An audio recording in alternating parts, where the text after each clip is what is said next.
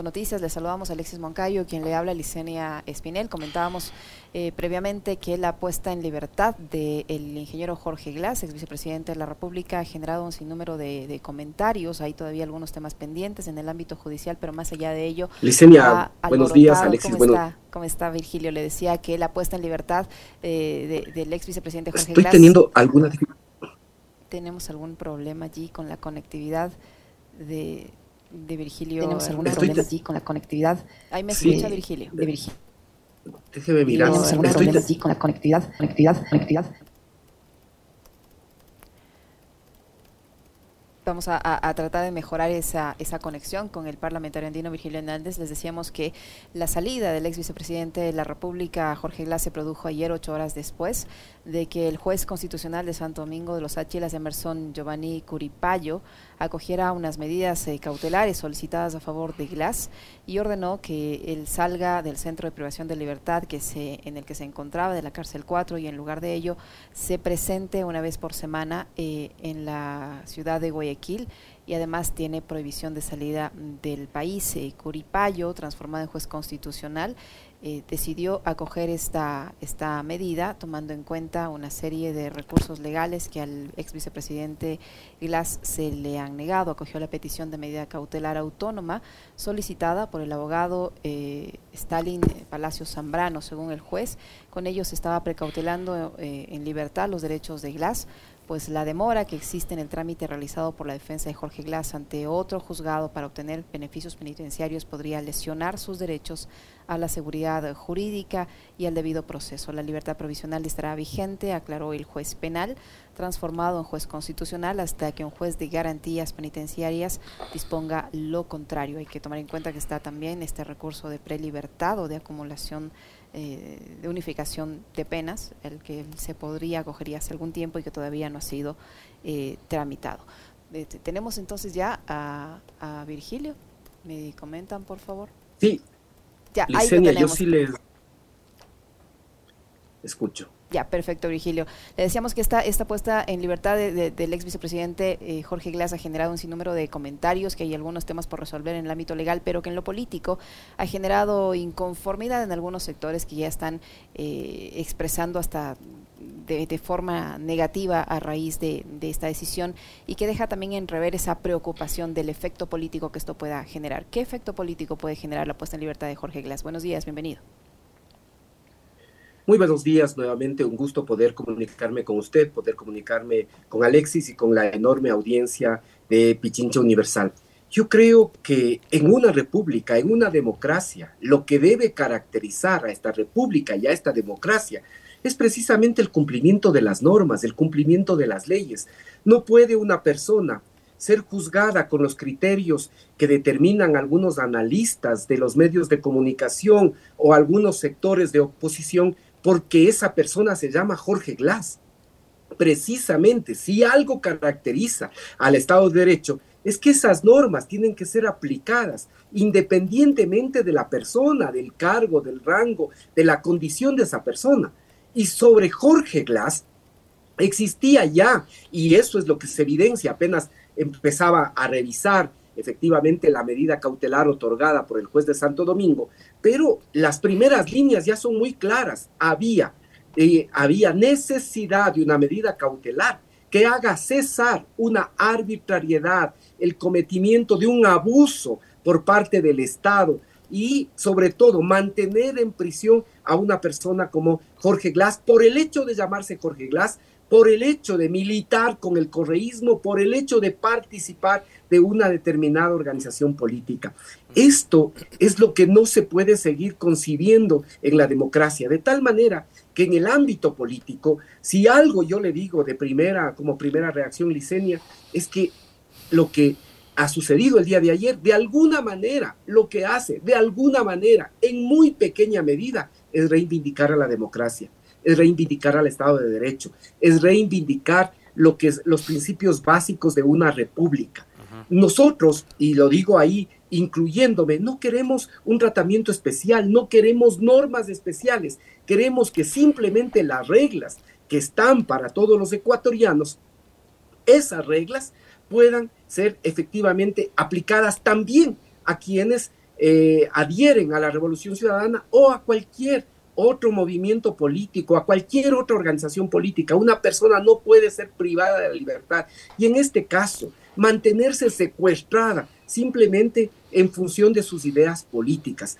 Eh, Jorge Glass, en primer lugar, fue sentenciado efectivamente a ocho años de cárcel y 25 años de prohibición de participar en la vida política. Luego, en en, la apelación, lo único que se revisó es efectivamente los 25 años, porque ya era evidente, porque ya era una desfachatez, ¿no? 25 años de prohibición de participar en la vida política y se redujo a 8 esa prohibición, ¿sí?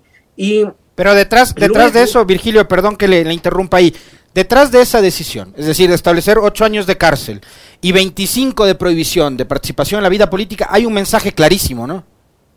Pero evidente, el mensaje es, y no olvidemos que cuando se emite esto, también es importante, el 7 de abril, el 7 de abril del año 2020, cuando estábamos en plena pandemia, en plena pandemia, no se reunía, pero ustedes recordarán, la Corte también se suspendió sus audiencias, pero sin embargo, para juzgar el caso Sobornos a Rafael Correa, sí actuó ahí la Corte Nacional, rompiendo incluso su propio reglamento, el propio reglamento que había establecido para la situación de la pandemia. Luego, en septiembre, luego se hace en cinco meses, desde el 7 de abril al 7 de septiembre, se presenta la apelación y se resuelve negando la casación. En cinco meses. ¿Por qué? Precisamente para no llegar al 20 de septiembre, en el que Rafael Correa podría ser, habría podido ser inscrito como candidato a la vicepresidencia de la República. De tal manera que también cuenta los tiempos, cuentan los tiempos en que se actúa. Y aquí básicamente lo que se buscaba es impedir de manera inmediata, en ese momento, la participación de Rafael Correa en el año 2021 y luego proscribirles de la participación en la vida política. Si nuevamente reflexionamos en clave democrática, vamos a ver que Aquí se le está privando al pueblo la posibilidad de decidir si a quién escoge o no como mandatario.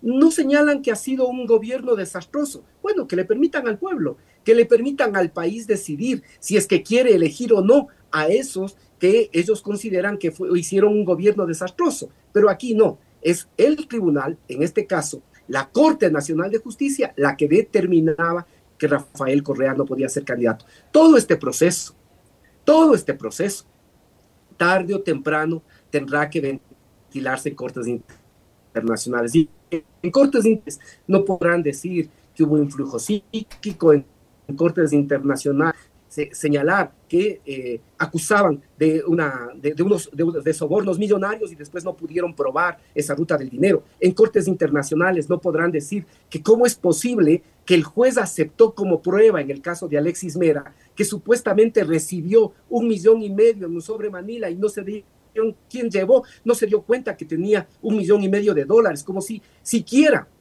siquiera, no solo hay que hacer la, la división, ¿no? Un millón y medio dividido para billetes de 100, ¿sí? Para ver si eso es posible que siquiera pueda entrar en un sobre Manila. Todas estas arbitrariedades, estas barbaridades que se pudieron hacer, ¿por qué? Porque hay una conjunción, una conjunción que cada vez es más evidente. La justicia cumpliendo consignas políticas, la fiscalía. Yo sostengo como hipótesis que la fiscalía es para los sistemas políticos lo que los bancos centrales para el sistema económico. No está, la fiscalía no responde a la constitución, a la ley, al ordenamiento interno sino básicamente a consignas políticas cada vez más alineadas con una poderosa embajada desde donde se dirigen, desde donde se controlan, desde donde incluso se premian a las fiscalías. Y entonces en esta conjunción de una justicia cumpliendo consignas, una fiscalía alineada también básicamente para poder bloquear los progresismos y los grandes medios de comunicación construyeron este caso básicamente para inhabilitar a una fuerza política que pueda participar en las elecciones del 2021. Y si uno incluso reflexionaría un poco más allá, podría decir, consecuencia de ese complot contra la democracia, consecuencia de este boicot contra la democracia es parte también, son corresponsables de lo que en este momento vivimos. Virgilio, uno, uno podría decir, escuchando esta última línea de Virgilio Hernández, uno podría decir, Licenia y amigos, eh, Virgilio Hernández está entrando en el campo de la especulación. O sea, que la fiscalía actúe eh, con consigna política, que actúe en contubernio con una embajada podría entrar en el campo de la especulación, pero, ya no cuando se cuando el propio ex contralor Celi le dice, "Oiga, desmaterialice los chats en donde usted me hacía pedidos." Entonces, ¿qué lectura también le deja a, Virgilio Hernández? Todo el recorrido que ha hecho históricamente de los casos en donde han estado involucrados eh, personajes del gobierno de Correa, eh, en claros eh, casos de, de lofer o de esta guerra judicial que se, que se ha enmarcado en el Ecuador. Y que ahora se conoce además que la Fiscalía le hacía pedidos explícitos al Contralor y que armaron todo un entramado para perseguir desde todos estos aparatos eh, de los organismos de control. Sí, y les digo, podría efectivamente, y por eso planteé que es una hipótesis, pero si uno mira esa hipótesis. No, pero si uno le escucha a Pablo Celi decir lo que le dijo a la fiscal en un tribunal de justicia hace una semana atrás, eh, ya deja de ser una hipótesis, pues, Virgilio. Además, además, Alexis, y voy a reflexionar un poco sobre esto también. Si uno mira esta actuación con la que ha cumplido el fiscal Diego Luciani en el caso de la ex de la actual vicepresidenta y expresidenta Cristina eh, Fernández de Kirchner o de, Rodrigo Janot en el caso Lula, uno va encontrando unas piezas. Y si adicionalmente ahora el ex contralor, que fue pieza fundamental en este esquema de persecución, y se desmaterializa en todo, ¿sí? incluso los pedidos que me hacía la fiscalía. Y sobre eso nadie dice absolutamente nada. Sobre eso no hay pronunciamiento de la fiscalía. Sobre eso no hay pronunciamiento de los medios de comunicación. ¿Dónde está el escándalo? ¿Esto constituye o no un escándalo? Es precisamente el que articulaba una red de corrupción que ahora eh, guarda prisión, con prisión domiciliaria, pero está en prisión, el que está acusando a la fiscal, está diciéndole por qué no, no desmaterializan también mis conversaciones con usted en la que usted me hacía pedidos. Y sobre eso, eh, ¿Hemos visto acaso el escándalo en los medios de comunicación? ¿Hay algún medio que se haya preocupado de preguntarle a la fiscal de estas grandes cadenas que tienen la posibilidad de llegar todos los días, golpear la puerta de la Fiscalía General y ser atendidos? ¿Alguno de ellos se ha preocupado de decir cuáles son esas conversaciones y esos pedidos que usted le hacía al ex fiscal, al, al ex contralor Pablo Celi? ¿Alguien ha visto eso? Entonces, aquí está muy clara esta conjunción y esta conjunción actúa de eh, poderes políticos controlando la justicia, fiscalías, medios de comunicación, básicamente contra gobiernos progresistas y contra líderes progresistas. Esto hay que decirlo con absoluta claridad. Es el mismo esquema el que se, el que se hizo en Bolivia, es el mismo esquema que se aplica en Argentina, el mismo esquema que se aplicó en Brasil. Y lo único que con eso hacen es socavar cada vez más las instituciones de justicia, socavar cada vez más instituciones tan vitales como la Fiscalía. En un momento tan delicado como el que vive el Ecuador, en esta situación de la, de la inseguridad del país, en la que los ciudadanos, poco a poco, y esto es muy riesgoso, muy peligroso, empiezan a sentir que vivimos en una condición de anomia social y por lo tanto empiezan a buscar mecanismos para hacer justicia por propia mano. Esto es realmente muy complejo. No se dan cuenta que con estos procesos de la realmente lo que están haciendo es socavando también las bases de la institucionalidad, las bases del constitucionalismo y de la democracia. Ahora, Virgilio, esta, esta puesta en libertad, que ojalá y se, se respete, me, refiero en el tema, en el tema judicial, eh, porque ya tanto el SNAI como la Procuraduría eh, van a, intervenir y puede ocurrir lo de la última vez. Pero digo, ojalá se respete el tema, el tema judicial. Pero en lo político, ¿por qué les genera tanto temor el hecho de que el ex vicepresidente Jorge Glass eh, esté libre y cumpla sus medidas cautelares? Él no va a intervenir en política, él tendrá miles de cosas por hacer eh, reencontrarse con su familia, ocuparse de, su propia existencia tan afectada por este, este, este caso de persecución política y este, y este tema judicial. Eh, pero ¿por qué genera tanto temor? Eh, que él esté libre justo en momentos en que se vive un ambiente también preelectoral por las elecciones seccionales. ¿En qué manera esto puede afectar? Yo creo que lo de fondo, lo de, lo de fondo es que de alguna manera empiece a evidenciarse, eh, empiece a evidenciarse, sobre todo de cara a lo que puede ser la justicia internacional, puede, pueda evidenciarse todo este esquema de persecución que instalaron en el Ecuador. Yo creo que es lo que más les preocupa. No les importa romper la constitución para tener secuestrada a una persona, no les importa, no les importa. Y por ende, como paulatinamente también en el plano internacional van lográndose algunas victorias, y lo del caso Singe les desbarató la eh, sentencia del Tribunal Internacional de hace algunos meses, uno se pregunta, ¿habría existido esta decisión de nulidad de una corte ecuatoriana si previamente no habría existido un tribunal internacional de arbitraje que decía más bien que la empresa había sido perjudicada y que por eso la, el, el Estado tenía y tiene, porque esto está, es, es, una obligación ahora que tenemos que cumplir todos los ecuatorianos, esta demencial persecución llevará a que el Estado ecuatoriano tenga que indemnizar, me parece que son 11 millones a esta empresa. Mientras que aquí en el Ecuador ya había sido sentenciado porque supuestamente se había favorecido a esa empresa. Uno dice, ¿habría existido la posibilidad de que se declare la nulidad del caso Singue si previamente no había existido el fallo del Tribunal Internacional? Sí, sin duda no habría ocurrido eso. Entonces, eh, surge eso, paulatinamente también la propia Corte Interamericana de Derechos Humanos, y en el caso de Jorge Glass, había establecido medidas cautelares. De la misma manera, lo que ha pasado ya con Interpol, que se niega de manera reiterada a cumplir estas órdenes de difusión roja, o lo sucedido en el Reino de Bélgica de conceder asilo al eh, expresidente Rafael Correa. Son elementos que en el plano internacional paulatinamente van demostrando que se estableció un esquema de persecución, lamentablemente utilizando a la justicia y a otras instituciones como la Fiscalía. Uh -huh. Y entonces, esa verdad les incomoda. Que la verdad ahora pueda estar en libertad les incomoda, les molesta. Esta verdad real afecta a el esquema que además habían buscado eh, generar de que corrupción, de que 70 mil millones, de que miles de millones o eh, casos como el de sobornos que nunca pudieron probar efectivamente que había existido un dólar en propiedad o del que fue beneficiario eh, Jorge Glass. Esto creo yo que realmente acaba o por, de alguna manera golpea a este esquema de persecución y por eso ¿sí? propagan el odio, siguen propagando el odio, siguen propagando la construcción uh -huh.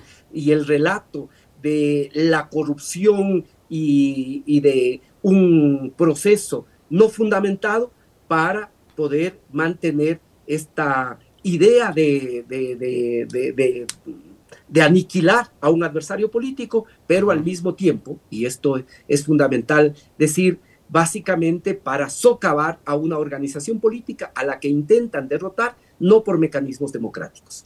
Ahora, Virgilio, eh, yo, yo decía hace un momento en el comentario, eh, me refería justamente a las, a las mentiras que se fueron construyendo, pero que eran repetidas de forma constante, permanente por, por los grandes medios de comunicación y claro, en las redes sociales se convertían en tendencias, ¿no?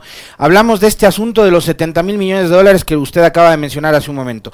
Tanto es así que ni siquiera se ponían de acuerdo, unos decían 100 mil, otros 70 mil, una ex presidenta del Congreso, que además era asesora de Jorge Glass en su momento, la señora Elizabeth Cabezas, habló de 25 mil millones, después vino una secretaria anticorrupción que dijo, no, no, no ha sido tanto, eran 2 mil, bueno, en fin, los que hayan sido.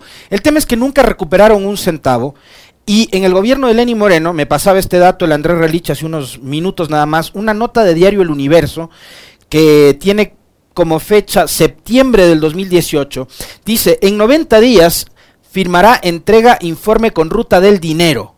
Eh, una firma entregará informe con ruta del dinero. El gobierno de Moreno en esa época recurre a firmas extranjeras para determinar la ruta de dinero sustraídos del Estado y recuperarlos. El personaje que figura aquí como uno de los voceros del gobierno de ese entonces es justamente Eduardo Jurado. Usted recordará quién es, gerente de la empresa GEA, que es la que eh, descontaba dinero de las cuentas eh, de ahorros y corrientes de los eh, clientes de la banca pública y privada. Eh, y resulta que querían recuperar 30 mil millones de dólares supuestamente que se habían robado de las arcas estatales. ¿Hubo algún informe, usted se acuerda de que finalmente se recuperó, no sé, un centavo, un dólar, dos dólares, no sé, algún resultado hubo de estas noticias que además eran difundidas por los medios en esa época y que eran parte de todo lo que construyó el gobierno de Lenín Moreno? Y ahí Contraloría no ha dicho nada, porque nada, ¿no? este contrato le costó al Estado ecuatoriano, si la memoria no me falla, dos millones y medio. Le pagaron dos millones y medio de dólares a una empresa para que encuentre y para que demuestre la ruta del dinero de la corrupción.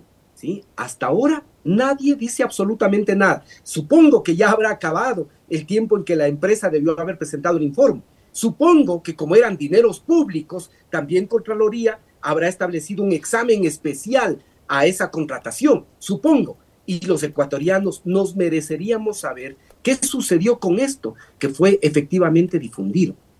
Es que aquí hay un esquema y este esquema funciona y ha funcionado en todos estos países frente a los líderes progresistas. Primero, se establece una denuncia, esta denuncia se lo hace con espectacularidad, luego las grandes cadenas y las grandes plataformas se encargan de difundir, de sentenciar, de aniquilar la reputación de esas personas, ¿sí? Luego se deja que actúe la Fiscalía, el Poder Judicial, que generalmente no son capaces ni de actuar con la Constitución ni la verdad, ni tampoco de resistir a este poder mediático, ¿sí? Y luego sí, ya se establecen estas condenas sin que exista fundamento. Y cuando hay acciones que además con las que quieren lucirse, con las que quieren demostrar la corrupción, contratan con dineros públicos si no estoy mal, ese contrato fue por encima de los 2 millones de dólares. Y sin embargo, no se ha dicho una sola palabra de qué pasó con ese, eh, con, con ese contrato, ni tampoco si Contraloría emitió ya o no un examen especial para ver si efectivamente se cumplió o no con lo que había sido el compromiso de esta empresa. Son parte de este andamiaje de persecución, de construir mentiras porque ahora más que eh, hablar de la verdad, lo que hacen es construir mentiras. Y por eso les molesta la eh, libertad de Jorge Glass, porque es la verdad, la interesa de la verdad, circulando, caminando por las calles, y eso efectivamente afecta a su esquema de construir mentiras y buscar que esas mentiras se conviertan en el elemento central de la persecución, del odio, de la generación de de divisiones falsas entre ecuatorianos, que entre otras cosas nos ha llevado a la situación tan lamentable que en este momento vive el país. Virgilio, como organización política, eh, ¿van a emitir algún tipo de, pronunciamiento, algún tipo de acto a raíz de la, de la puesta en libertad del ingeniero Glass? Mire, en primer lugar, nosotros lo que señalamos es que esto apenas, esto apenas es un mínimo paso para restablecer los derechos de Jorge Glass. Es un mínimo paso. No es que aquí en el Ecuador ahora hay justicia, de hecho, en las primeras líneas que empezaba a revisar de esta acción a favor de esta media cautelar a favor de Jorge Glass, el propio juez dice, hasta que el juez de garantías penitenciarias diga lo contrario. Yo creo que ningún juez de garantías penitenciarias se va a atrever a establecer una actuación contraria de las medidas cautelares, porque ellos saben que Jorge Glass estaba sentenciado y estaba sentenciado sin pruebas. Ellos saben que aún así Jorge Glass ya había cumplido desde hace meses, hace más de 20 meses, había cumplido lo que determina el código con el que fue juzgado. Es decir, que cuando se cumple el 40% de la pena privativa, tiene derecho a la prelibertad.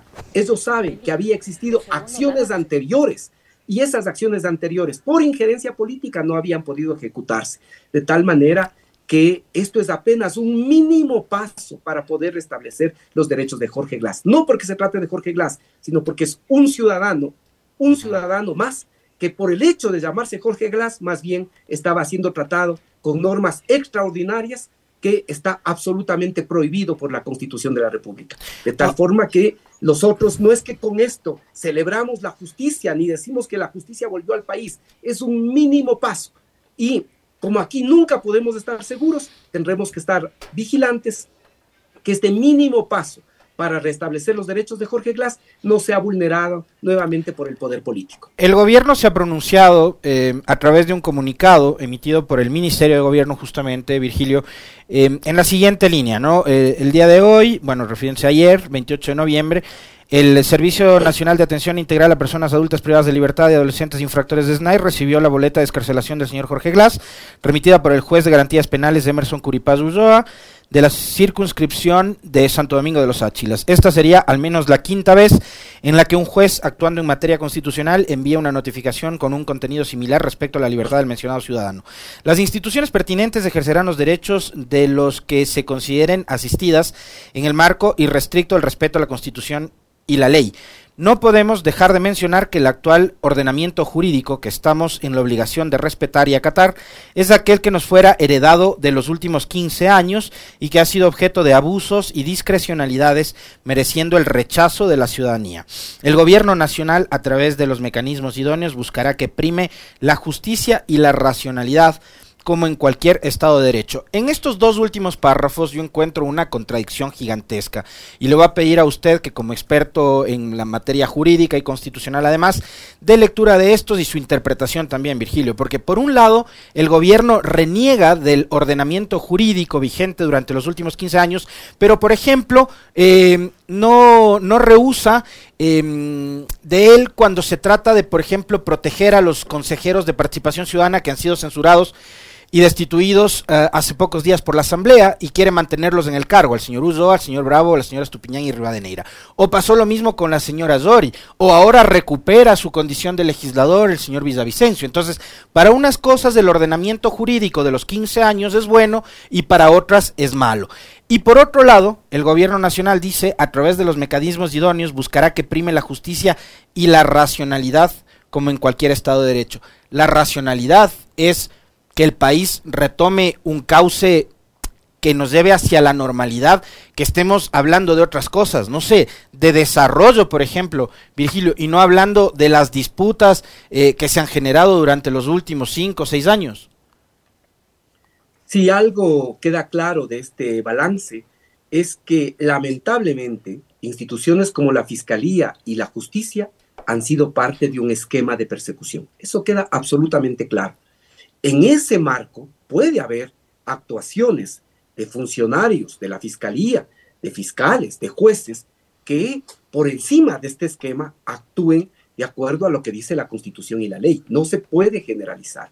Esto yo lo señalo siempre. Además, si no habría sido por una jueza, la jueza Pavlova Guerra, que resistió presiones, que resistió incluso una amenaza de bomba el día que se iba a determinar y que se iba a analizar la pertinencia o no de nuestra detención, actuó y fue capaz de ir por encima de las presiones políticas. Pero en general le han hecho un daño muy grande a la democracia con esta eh, utilización de la justicia que les ha servido para todo. Les ha servido efectivamente para sostener, como sostuvieron a la expresidenta de la Asamblea, para cambiar la mayoría en el Consejo de Participación Ciudadana, para ahora también impedir, pero mire eh, de lo que estamos hablando, yo no sé si es que el Ecuador también, quizá a veces preocupado de los verdaderos problemas que tiene el país, ya no presta atención a estos temas.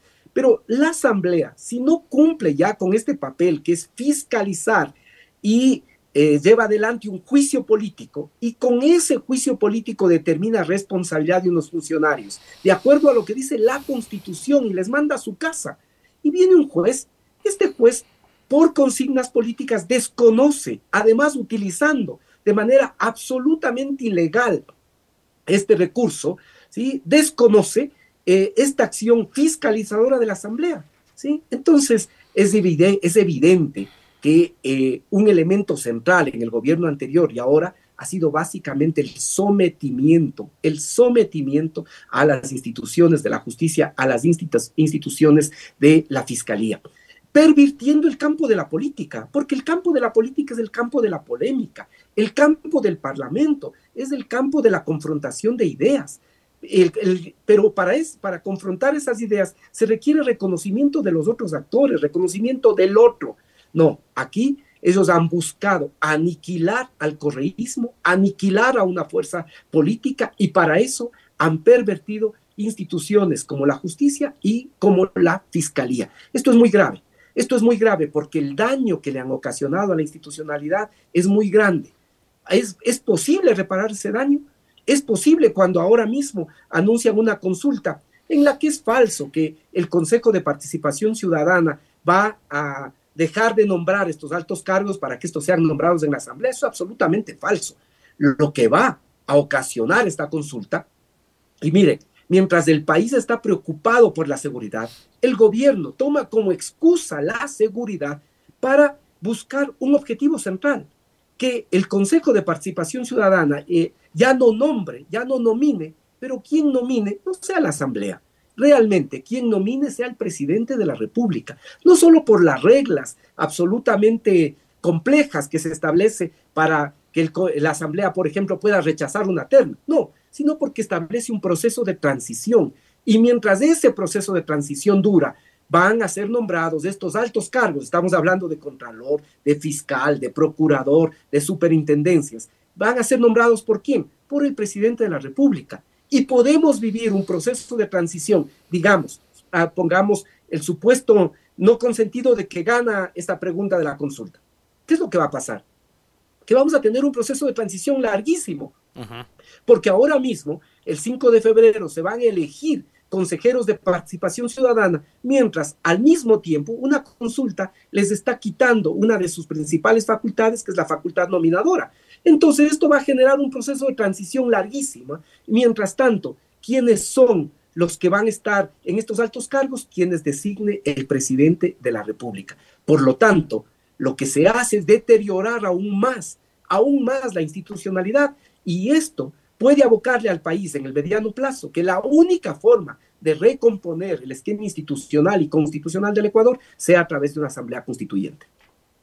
Muchísimas gracias, Virgilio. Siempre muy interesante conversar con usted. Le agradecemos mucho por habernos acompañado. Gracias, doctor Hernández. Muy gentil. Y que hoy nos vaya bien, por lo menos en eso, nos vaya bien al país y que ahora triunfe la selección, empate, que clasifique la, la, selección. Yo tengo mucha esperanza en este equipo joven y este equipo que juega con todo el punto honor y con toda la, la, fe y el compromiso por el país. Y también por el profe Alfaro, que es sin duda un gran motivador y además ha logrado darnos estas alegrías al Ecuador. ¿Se, ¿se arriesga a dar un marcador Virgilio Hernández o no? ¿O es más cauto?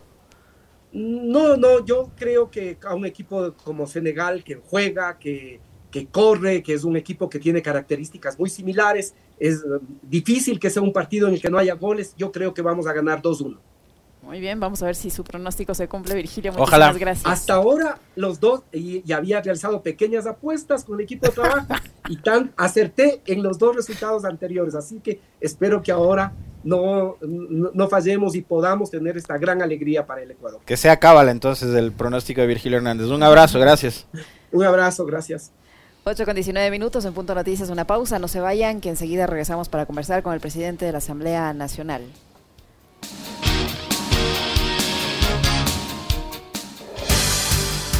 Alexis Moncayo y Licenia Espinel comparten un diálogo con el invitado.